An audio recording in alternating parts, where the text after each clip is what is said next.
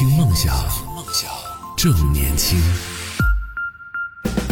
好，继续回来，这里是听梦想 FM，我是男同学阿南。今天和大家一起来说到话题，说下班之后的时间，一般你都是怎么安排的？可以来跟我们分享一下哦。嗯，想到一件很可怕的一件事情，就是如果说我们周一到周，我们就说周四吧，周一到周四晚上下班的时间，如果没有太多的这种业余生活，特别是没有社交的话，那基本上我们就处于一个呃上班的这种和同事之间的社交不算啊，就和朋友之间的那种社交，交然后聊天啊，分享自己的心事啊什么的，这种情况好像周一到周四我们就处于一个，甚至有可能到周五这工作日的时间，我们都可能会处于一个完全零社交的一个状态，就没有自己和朋友之间的这种情感的交流。然后，当然，如果你住在家里边和家人有一些，比如说晚饭的时候饭桌上的一些交流，再或者说和家人在一起有一搭没一搭的有这种交流的话，那还好。但是如果是自己一个人住，就我自己设想的场景是一个人在外打拼，或者是一个人独居了，搬出来没有和家人住在一起的这种情况，那可能就是面临的情况，就周一到周四或者周一到周五，我们一周大部分时间都是一个人独处，都是一个人回到家就没有人说话，然后一个人待在家里边，虽然感觉好像很热闹啊，就要么就是可以看看电视啊，刷刷手机啊，总会有一些声响，然后当然也有我们之前有分享过，说当代独居青年都很喜欢养猫猫狗狗，可能也有一定程度上是这个原因啊，因为一个人回到家太孤单了，一点声音都没有，一点活物都没有，然后守着一个人守着那么大的房子，就还是会有一点心理上会有那么一点点小小的孤独感啊，所以呢就会选择养一些宠物来陪伴自己。有没有朋友下班之后，虽然说没有和朋友一起出去外边应酬，但是可能经常会打电话，经常会有这样的一些网络上的或者是线上的这种社交活动，会有吗？可以来跟我们分享一下哦、这边有看到了，哦他说。阿南，话说你的业余生活不是应该是弄你的花花草草吗？也有也有，就是做完直播之后，就我我跟大家分享一下我自己的啊、下班之后的生活是这样的。就首先我其实呃正常情况下下班回到家我没办法吃饭，我要先录音，然后录完之后呢，我就要开始八点钟我要开始上这个网络直播，然后从八点到十点上完两个小时的直播之后呢，十点钟啊、可以稍微的匆匆的吃个饭，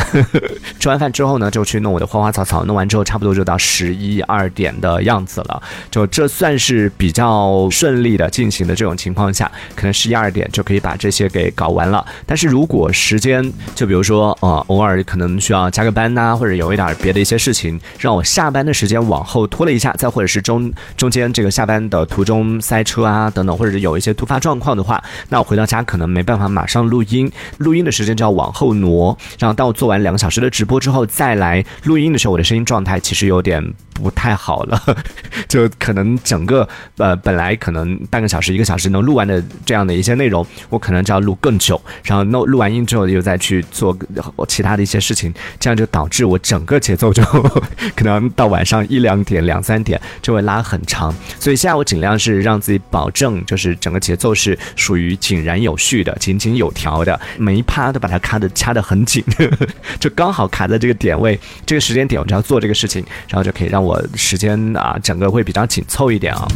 而且我自己有一个小经验跟大家分享一下，就很多朋友，像我们刚刚节目一开始就有朋友 RZ 就说到嘛，回到家之后躺在那个地方就一点都不想动了。其实关于这件事情，我自己的经验是这样的，就是不管是工作也好，或者是我们的在工作之余的一些兴趣爱好啊，或者是工作之余的业余生活，其实给自己找一件事情去做，然后一定要让自己处于这种就像一个机器一样。当然，我不是说是没有灵魂的去做这个事情，而是说是。有那个惯性，就让自己像一个机器一样，就你一定要运转起来，运转起来，然后你才会越动越动，你才会有那种所谓的惯性，就会坚持动起来。但凡你停下来，就我自己其实也是这样的，偶尔可能遇到一个长假啊，或者遇到啊这种七天啊，或者是更长的时间没有来做这个事情，然后七天的时间，嗯，让自己处于一个比较每天回到家就瘫在那个地方，然后处于那种比较放松的状态的话，就很难再重新进入到。到这种高速需要呃运转的这个这个状态当中来了，所以是需要一个惯性的，呃，想好一个自己的兴趣爱好，或者找到一个自己让自己想要忙起来这个点，然后就开始去做。可能刚开始的第一天、第二天甚至可能头一个星期都会觉得挺吃力的，但当你从来到第二个星期、第三个星期，甚至一个月之后，当这个事情已经变成了一个惯性之后，你就不再需要每天提醒自己，哎呀，我今天又到这个点了，我要去做这个事情，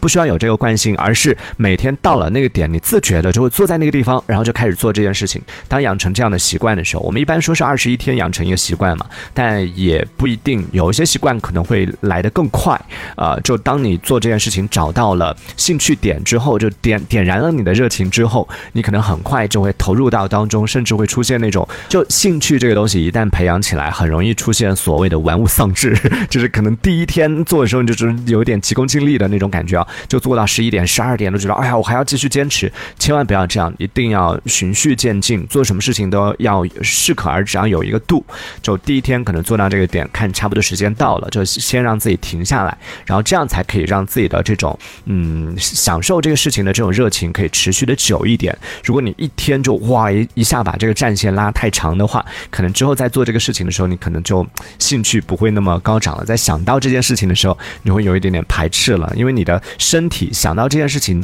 啊，给你的一个反馈就是疲惫，就是累，包括运动，然后包括我们做其他的一些这种手工啊，有的朋友会做一些这种啊，女生会做那种羊毛毡啊这一类的，都是这样的。就如果你第一天做太狠了，运动的时候也是一样，运动太狠了，然后之后可能会出现身体上的一些伤害什么的，所以一定要循序渐进啊。希望大家生活里边，因为我们上一趴说到关于社交活动这件事情嘛，这其实也算是一个美好的祝福。希望大家每天下班之后都能够有一群，也不需要多，也就真的是那么两两三个，可以和你相互分享心事，然后吐吐工作当中的一些苦水，然后生活里边不如意的事情，或者分享一下彼此生活当中的一些开心的事情。有这样的三五知己，也是一件很幸福的、很开心的一件事情啊。听梦想，